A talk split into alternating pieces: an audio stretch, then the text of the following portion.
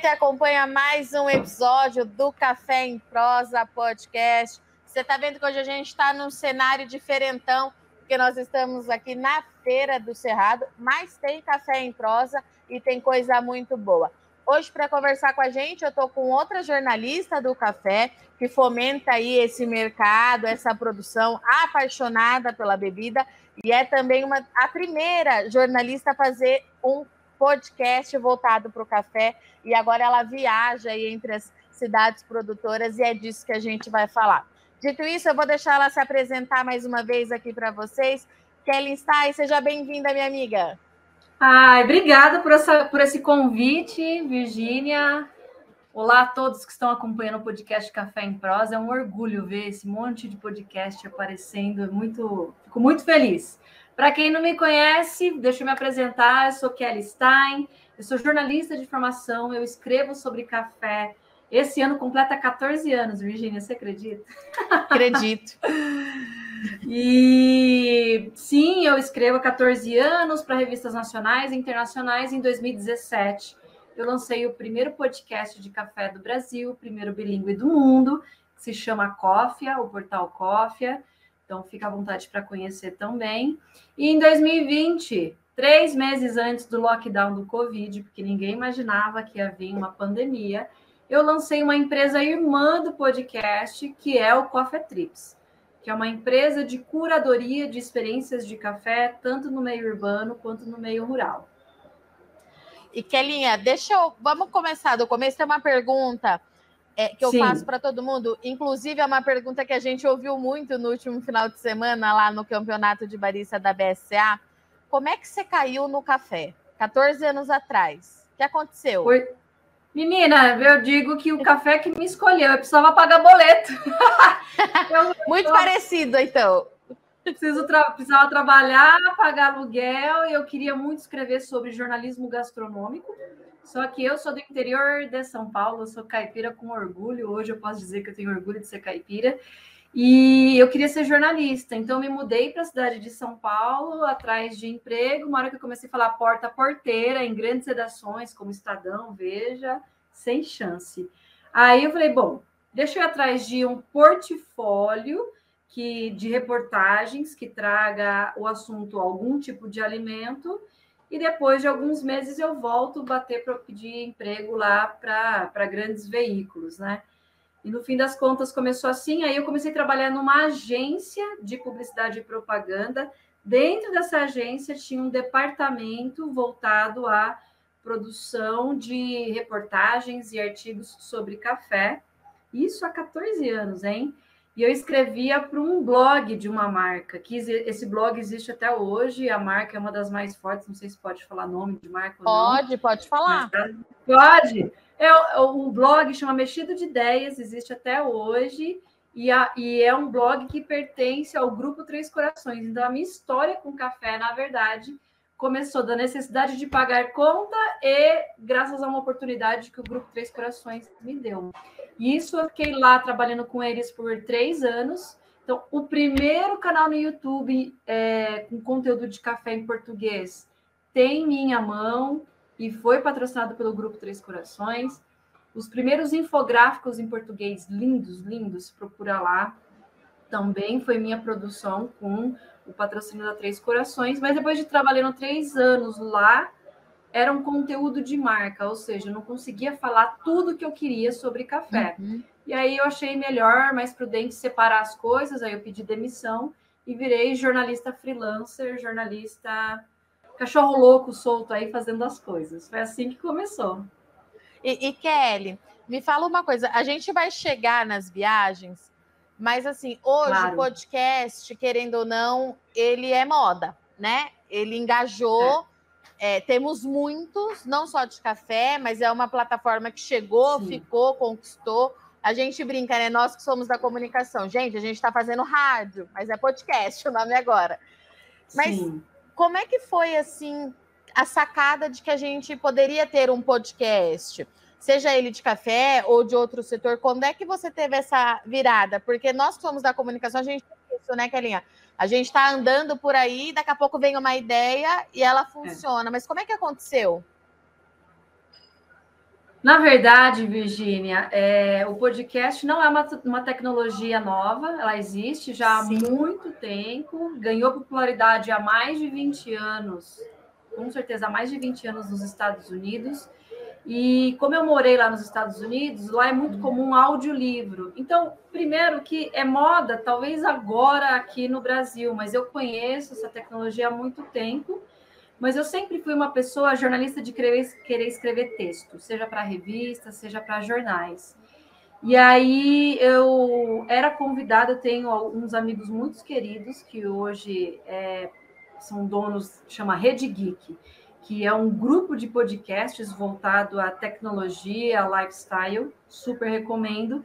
Na época eles me convidaram, então eu fui convidada para participar de um podcast é, sobre café deles. E aí foi um dos episódios mais acessados, uma grande audiência. Aí eles me chamaram de novo.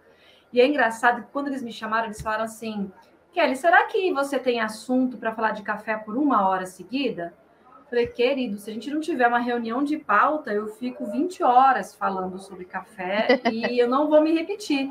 E é tanto verdade isso que quando eu fui, eu fiz a, graças à BSCA, eu fiz a, a, pela primeira vez a transmissão do Campeonato Brasileiro de Barista pelo YouTube, eu fiquei mais de 13 horas no ar durante três dias seguidos, 13 horas um dia. E assim, sempre com novidade, sempre com assunto. Então, assunto não falta. E aí, esses meus amigos falaram assim: Nossa, Kelly, mas é muito assunto, é muito interessante. Por que, que você não, não faz um podcast? Quer mandar um beijo aí para o Mauri e para o Tato, que foram, na verdade, os grandes padrinhos do primeiro podcast de café, que é o Cófia. Só que eu, eu, eu, quando eu falo isso, as pessoas não acreditam, mas eu sou tímida. Quando eu via um microfone ou uma câmera, eu gaguejava, eu perdia o fio condutor. Então, estou falando bem aqui com você, Virgínia, porque são anos de prática, mas não é um negócio que eu estou confortável em fazer e tal.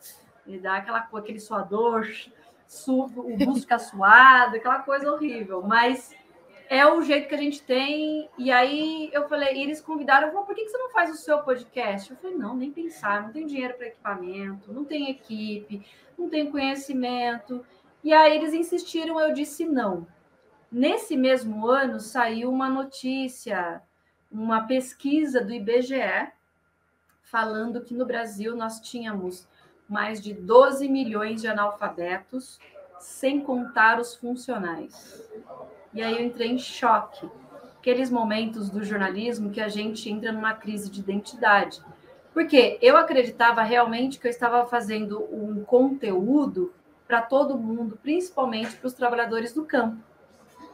Só que, na verdade, quando eu escrevo um texto, e se temos 12 milhões de analfabetos, eu estou eliminando grande parcela da população brasileira do debate de café, que é a democratização dessa informação. Foi aí que eu tomei, não foi por moda, não foi, foi por uma necessidade de querer incluir essa população para o debate. E quando eu lancei, foi ótimo, foi ótimo. E aí, assim, o Cofia, ele, é, ele tem um jeito diferente de pensar o conteúdo. Então, eu não aceito nem patrocínio e anúncio no podcast, porque eu quero ser um jornalismo independente e eu quero que as pessoas que gostem do jeito que eu faço o conteúdo me ajudem, nem que seja com um real por mês, e se transformem num padrinho ou numa madrinha, que aí me ajuda a bancar os custos do podcast e tal. É, e quem sabe um dia eu consiga ter um prolabore do, do podcast. Por enquanto, isso não é possível. Porque eu tomei essa decisão de negócio de não aceitar nem patrocínio nem anúncio, né? E aí, e no site, ele está disponível no Spotify, mas ele está disponível no site também. No site, cada episódio, além de ter o e-mail e informações dos meus convidados, às vezes tem livro em PDF gratuito, alguma informação extra, e eu autorizo as pessoas entrarem no site, baixar o podcast, baixar o áudio, gravar num pendrive e ouvir quando quiser.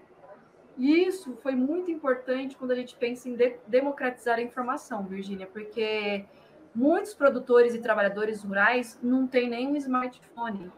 não tem como Sim. acessar. Tem, às vezes, um telefone simples onde ele consegue acessar o WhatsApp apenas.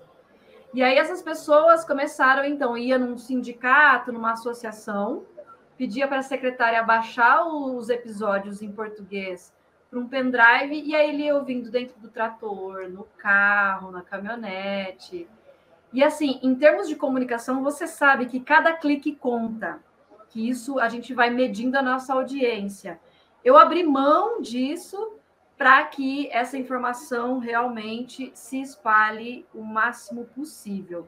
Então, e é muito bonito porque tem muito produtor que às vezes mandava feedback, crítica do que eu estava falando, ou sugestão, ou contava causas da história da, da, propriedade deles via áudio do WhatsApp. Isso chegava até em mim, até a mim ainda chega, na verdade. Isso é bonito, porque, na verdade, eles estão inclusos no debate agora.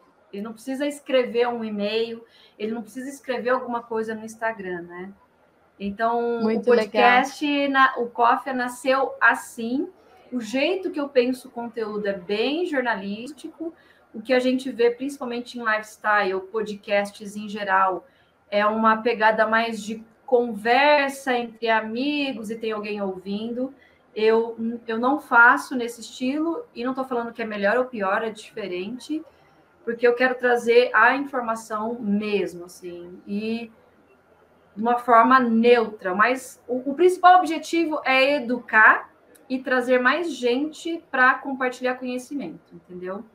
Então o coffee é um pouco diferente por isso. E aí nasceu o podcast, mas depois nasceu o seu outro filho, né? Que são as viagens. e Sim. aí eu vou querer entender assim: você entendeu que precisava levar é, a informação para esses produtores que acabavam ficando de fora no formato de texto, mas em algum momento você também entendeu que precisava levar a população para conhecer uma produção de café de perto. Quando é que você entendeu isso e fez a junção de tudo? Na verdade, e eu gosto sempre de, em todas as conversas que eu tenho, é, o turismo rural existe há muitos anos e eu não estou inventando a moda. É, e o turismo do café pelo Coffee Trips, pense que é sempre de uma perspectiva de jornalista. O que, que isso significa? o meu papel como jornalista, tem gente que acha, ah, aquela é especialista em café. A Kelly não é especialista em café, a Kelly é especialista em comunicação. E, a partir disso, eu uso o café para comunicar muitas coisas diferentes. É, e o meu papel como jornalista tem um papel social, que é ajudar as pessoas a ligar o Lé com o CRE. Então, não adianta nada falar assim, ah, temos uma geada em tal estado. A minha mãe não sabe o que, que isso significa eu, é o meu papel como jornalista falar assim, então, mãe, se tem geada, os pés de café morreram, isso significa que vai ter menos café no mercado, significa que logo em breve o café no supermercado, em cafeteria, em torrefação, vai estar um pouco mais caro. Isso é ligar o Lé com o CRE. Isso eu tenho feito nesses 14 anos como jornalista, sabe? E aí, só que muitas ideias de projetos meus, assim, nascem a, a partir de uma frustração. Minha frustração como jornalista é, e você vai saber muito bem do que, que eu estou falando.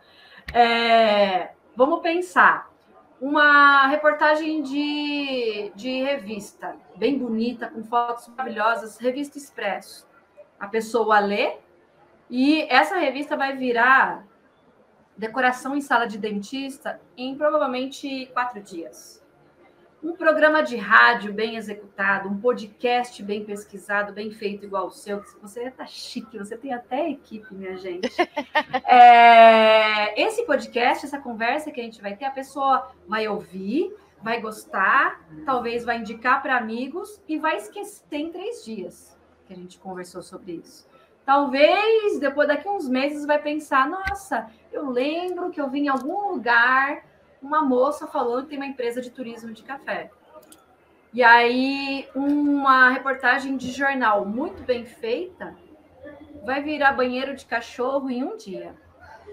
Então, como é que eu, eu penso assim, como é que eu vou fazer com que essas histórias que são importantes, são histórias que estão representando vida de pessoas, entrem na, no consumidor, entrem assim. E aí eu pensei, como, como, como e quando o café me abalou mesmo, no nível de eu falar, eita, quero viver disso. Foi quando eu pisei pela primeira vez numa fazenda de café. Com alguém, um especialista. Aí, tá vendo? Com um especialista, na época era o Edgar Bressani. Eu lembro que eu fui com aquele livro dele, sabe? Guia do Barista. Sim. Com o livro todo marcado, porque tinha coisas que eu não entendia. Eu fui nessa viagem porque ele me convidou, eu fui com o livro embaixo do braço e falei assim: Edgar, essa parte eu não entendi. Ele, ótimo, vem cá que eu te mostro. E foi uma experiência assim inesquecível para mim. Eu falei: é isso. Vou juntar o conteúdo de café em experiências imersivas. Foi aí que surgiu a ideia, entendeu? E como é que tem sido você acha que quando você leva essas pessoas, quando elas topam fazer essa viagem, é, a mensagem é de fato passada? Qual que é a análise que você faz? Porque assim, Kelly, eu tive a mesma sensação, né? Eu comecei a falar de café e logo em seguida a gente teve uma pandemia, então demorou um pouquinho para eu ver é, de fato. E como eu falo muito de mercado, chegou uma hora que eu falei, gente, eu preciso ver o que está acontecendo porque eles falam tanto de geada e seca e problema logístico e eu não estou entendendo. Eu vou entender de fato a hora que eu ver. Eu sei ver os números, eu sei fazer os cálculos. Eu aprendi, né? Porque eu não sou muito dos números, então eu aprendi a fazer Sim. todas as contas. Eu falei, mas eu preciso entender por que, que esse produtor ele está me ligando chorando. E foi aí quando eu pisei. Eu pisei numa uma fazenda muito judiada, foi até aqui no Cerrado, estava muito difícil judiada assim nas questões climáticas, né? O produtor sim, fazendo sim, milagre sim. com o que ele podia. É aquela velha história, vamos fazer o melhor com o que a gente tem. Era isso que ele estava fazendo. E aí virou minha chave. Eu falei, gente, é isso. A gente. E aí eu tive a mesma sensação. Falei, minha família não tem noção disso, não. Como é que a gente faz? Exatamente. Mas assim, o que eu queria entender, nos seus primeiros grupos, né? Você sentiu que a mensagem foi passada? Qual que é o balanço que você faz? Não é nem primeiro grupo, tá? Eu já estou rodando com grupos há muito tempo e então, cada primeiros, grupo né? entra em choque. Ah, é? Em choque. As pessoas falam, nossa, então vou dar um exemplo.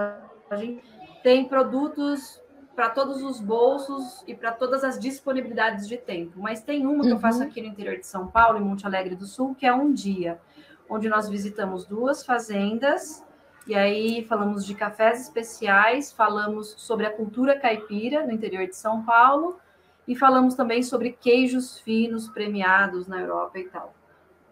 E aí a gente fala, principalmente durante a colheita, eu coloco o grupo dos meus clientes meia hora, meio ao meio-dia colhendo café. Eu faço tipo uma gincaninha. Quem colher mais café maduro ganha um pacotinho de 250 gramas e é legal porque a, a galera leva a sério mesmo a competição e vai, e eu quero fazer. Falei, não, aí eu fico em cima, isso aí é verde, isso aqui, olha, não conta ponto. Na verdade, é menos um ponto, porque era para ter deixado na árvore para esperar madurar e tal, e vou explicando os processos na prática. E aí, dá 15 minutos a galera já desesperada de sede, com calor. Eu falei, não, galera, vocês não têm permissão para parar, é meia hora. Então, quando termina a, essa meia hora, ou meio-dia, embaixo do sol colhendo café, eles já até esqueceram da gincana, já esqueceram do café, eles querem uma água e uma sombra. E aí eu falo, agora vocês estão entendendo porque o seu café expresso na cidade é 10 centavos mais caro quando se fala de café especial? Aí as pessoas falam, nossa, tinha que ser 50 centavos mais caro. Eu falei, pois é! então, é muito bonito o processo, a descoberta, a ficha caindo na cabeça dos meus clientes. E assim, esse roteiro de Monte Alegre foi um dos meus primeiros produtos, ou seja, eu já estaria cansada de estar tá indo lá. Mas a hora que eu vou descobrindo o café no olhar do outro, no brilho dos olhos do outro, ah, mas é assim. Parece que se renova, sabe? Se renova tudo. E temos agenda logo, né, para esse destino, pelo que eu entendi. Vamos falar quando que é a próxima. Dá tempo ainda de participar? Dá tempo, vou fechar as vendas terça-feira que vem, dia 21, porque eu preciso confirmar com os meus fornecedores, com a van. Então, gente, agora já vai atrás. É, é uma experiência de um dia. Eu incluí o transporte, então o ponto de saída vai ser o bairro do Cambuí, em, na cidade de Campinas. Se você está vindo de São Paulo, de outras cidades, pode deixar lá, é seguro o seu carro, vai de van com a gente para você ir relaxado. E a gente vai passar um dia em Monte Alegre do Sul. No período da manhã, numa fazenda de café, é, passeando, vendo os cafezais, entendendo um pouco sobre cultivares, variedades, sobre processamento, sobre colheita, conhecendo equipamentos de processamento, muita degustação de café, obviamente. Aí depois a gente vai para a segunda fazenda, a gente almoça numa fazenda deliciosa e lá nós visitamos não só a produção de queijos finos que eles têm, mas também uma das, das guias, ela é mestre em História da Arte, que foi contratada pela Fazenda para falar sobre cultura caipira e sobre o processo de revitalização de processos antigos do interior de São Paulo em construção. Então, toda a, a fazenda está sendo reconstruída com técnicas de 1900, 1910, ou seja, legal. Tinta é tudo do jeito deles, porque antes não tinha tinta igual tem agora, e é tudo na machetaria, ou seja, técnicas de marcenaria onde não vai prego.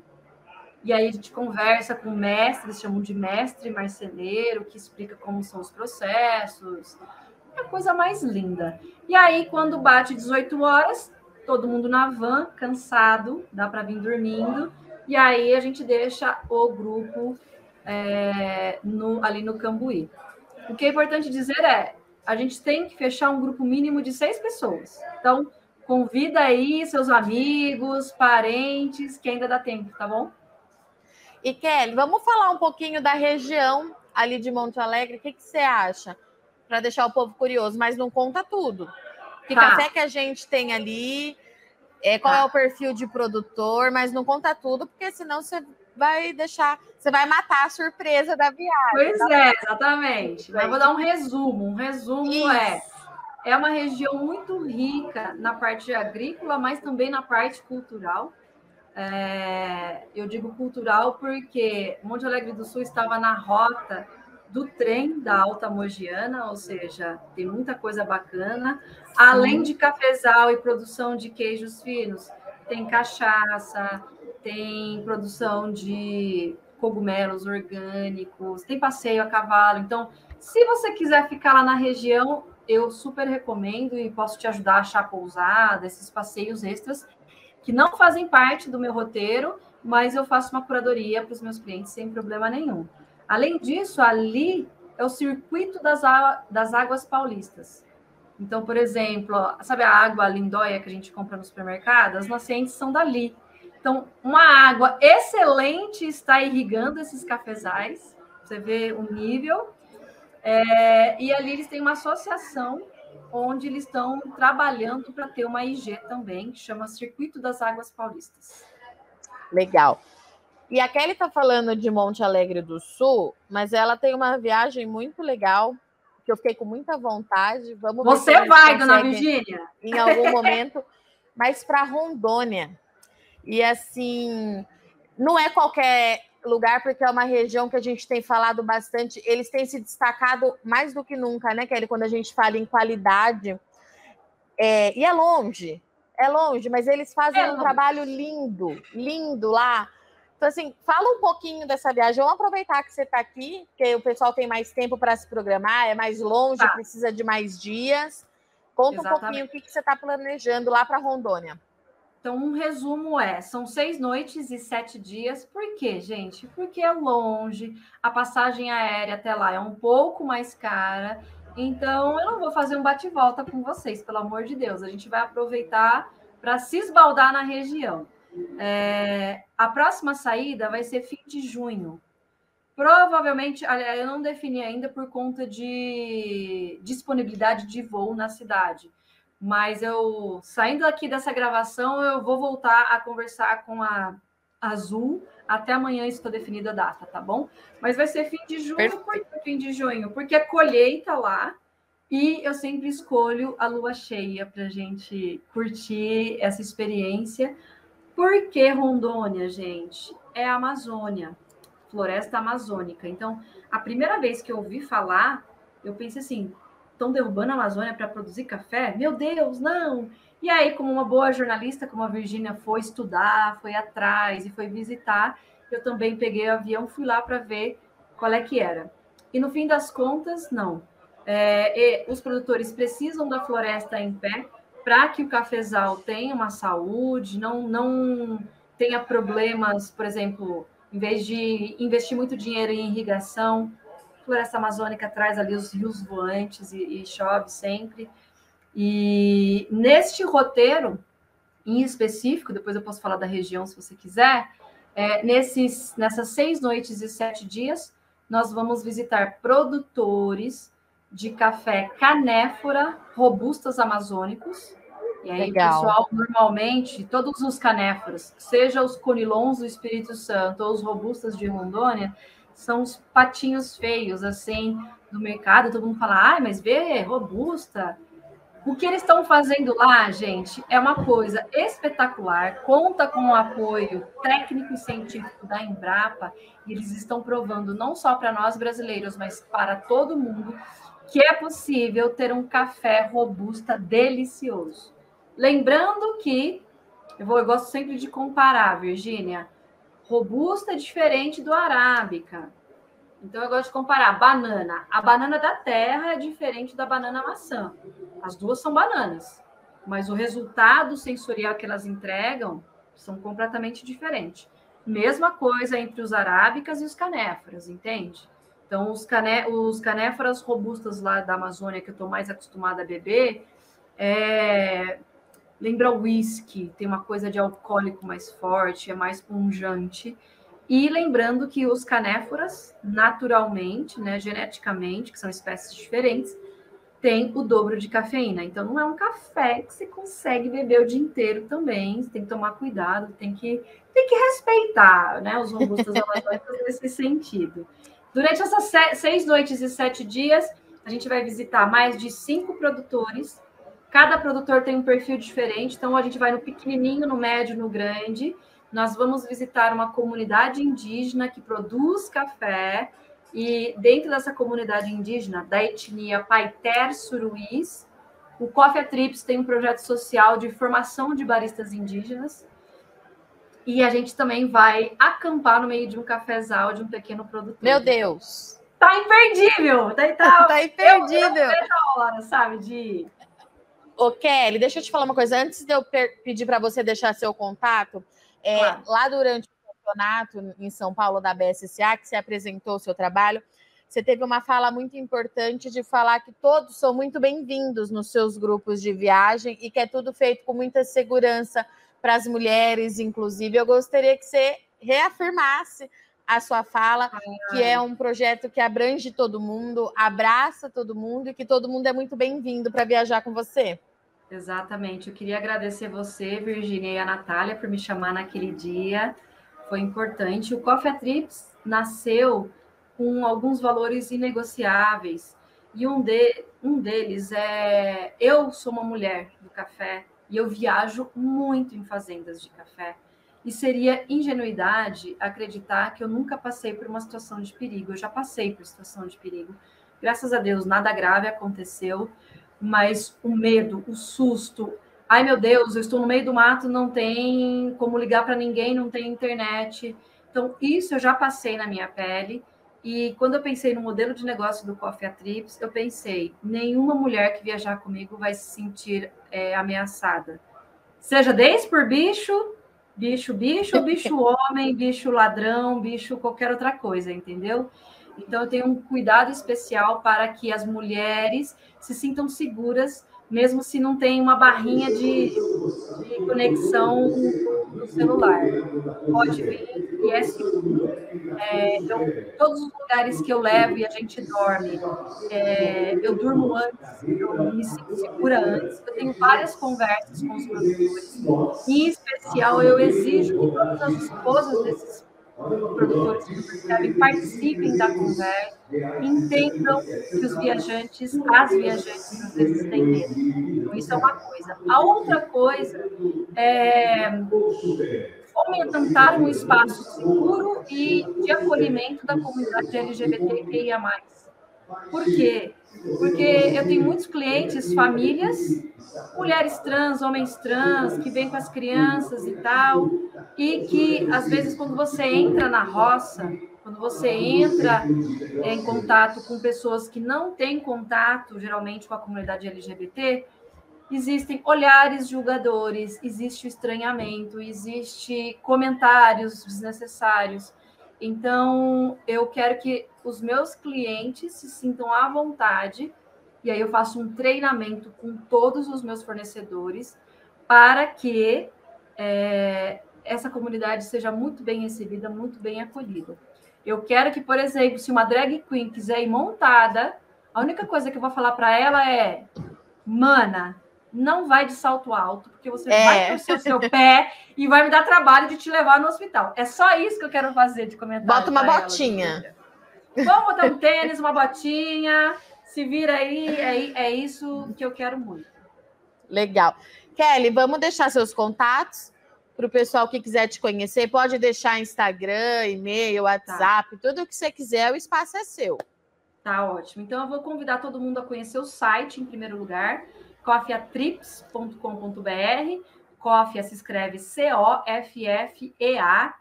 trips.com.br. O Instagram é Coffeatrips também. E você pode mandar um e-mail para kelly, K-L-L-Y, arroba coffeatrips.com.br. Eu já estou vendendo esses dois roteiros e semana que vem eu já lanço novos roteiros também. Ah, posso Muito dar um spoiler? Bom. Pode, claro. É, exclusiva para você, hein, Virgínia? Em dezembro, Fale. a gente lança o Coffee Trips Colômbia. Eu quero ir! pra Vai ser é, muito especial. Hã? E para quando é? Para a gente ir em dezembro? É, em dezembro. Isso depende, porque eu também organizo o Campeonato Brasileiro de Aeropress e eu preciso Sim, ter lembro. certeza. Exatamente. E eu quero acompanhar ou o nosso campeão ou a nossa campeã no Mundial. Então tem que ser ou antes ou depois. E como isso não foi definido pelo Mundial ainda, eu não bati a data. Mas, gente, tá. já vai juntando dinheiro aí para a gente viajar junto. E você já... já me dá no bastidor as informações da Colômbia. Vai ser demais, vai ser demais. A gente vai visitar um parque de diversões, tipo Hop Harry, com o tema café. Montanha russa passa no meio dos pés de café. É muito da hora. Eu preciso ir. Não, eu quero ir em todas, mas essa, porque assim, é claro que além da diversão e tal, a gente está no momento que a gente precisa ver o que está acontecendo na Colômbia, né, Kelly? Para eu entender esse mercado, porque eu sei que, infelizmente, os nossos vizinhos estão passando por um momento muito complicado de produção também. A gente está nessa estimativa aí de recuperação, porque a gente torce para que eles voltem ao mercado, né? A gente precisa Sim. da Colômbia para a gente ter jogo nesse mercado. Exatamente. Eu adorei essa novidade, a Colômbia acolhe o ano inteiro. Eu adorei.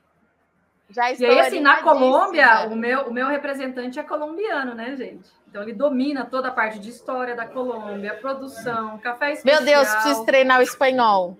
Mas vai dar certo. Mas é, ele, ele, se hablas um pouquinho de portunhol, ele compreende. E ele fala inglês fluentemente. Ele estará aqui no Brasil como juiz do Campeonato Brasileiro de Aeropress. Então, legal. Esse ano eu quero ir ver pessoalmente. Tá bom. Então, Kelly Stein, muito obrigado, minha companheira de café, minha amiga jornalista, pela, por você é, aceitar de novo vir aqui. Eu falo que as jornalistas do café têm mais do que espaço aberto aqui comigo para a gente continuar fomentando essa comunicação, porque a gente se ajuda, né? É aquilo que a gente falou muito no final de semana. Cada um com seu perfil, a gente vai contribuindo com esse mercado. E eu sou muito feliz de fazer parte desse time. Estou muito feliz de tê-la aqui comigo. Volte sempre que tiver novidade. A casa é sua e a amiga também é sua. Vamos tomar muito café. O espaço é Bora. é seu sempre, minha amiga. Obrigada pelo convite de verdade e espero poder mostrar pessoalmente todas essas novidades do Coffee Trilhos. E para os seus, todos os seus ouvintes maravilhosos também, né? Vamos juntas, sempre. Portanto, Kellen Stein aqui com você, jornalista do Café da Comunicação. A Kelly é especialista em comunicação, como ela disse, mas muito apaixonada por café, igual todo mundo que está aqui no Café em Prosa. Coisa boa a Kelly trouxe para gente, hein? Viagem em Monte Alegre do Sul, viagem para Rondônia, viagem para Colômbia é coisa boa, a gente precisa acompanhar, principalmente porque a gente precisa acompanhar esse mercado. Vamos entender o que está acontecendo é, na produção, mas mais do que na, mais do que tudo, é importante a gente continuar conhecendo as histórias de quem faz a café no Brasil, porque é realmente uma coisa assim espetacular. Foi o que me fez apaixonar pelo setor, as pessoas do café. E vamos ver o que a Kelly tem mais de novidade. Tem campeonato de Aeropress ainda esse ano, muita coisa para acontecer. Mas hoje a gente fica, então, com foco nas viagens. Vou deixar com vocês aqui todos os contatos da Kelly. A gente posta também no Instagram, no meu Instagram, no Instagram da Kelly, para todo mundo estar tá junto aí nessa grande aventura do café. Tá certo? Dito isso, muito obrigada pela sua audiência e companhia. Tomem muito café, bom final de semana e até semana que vem.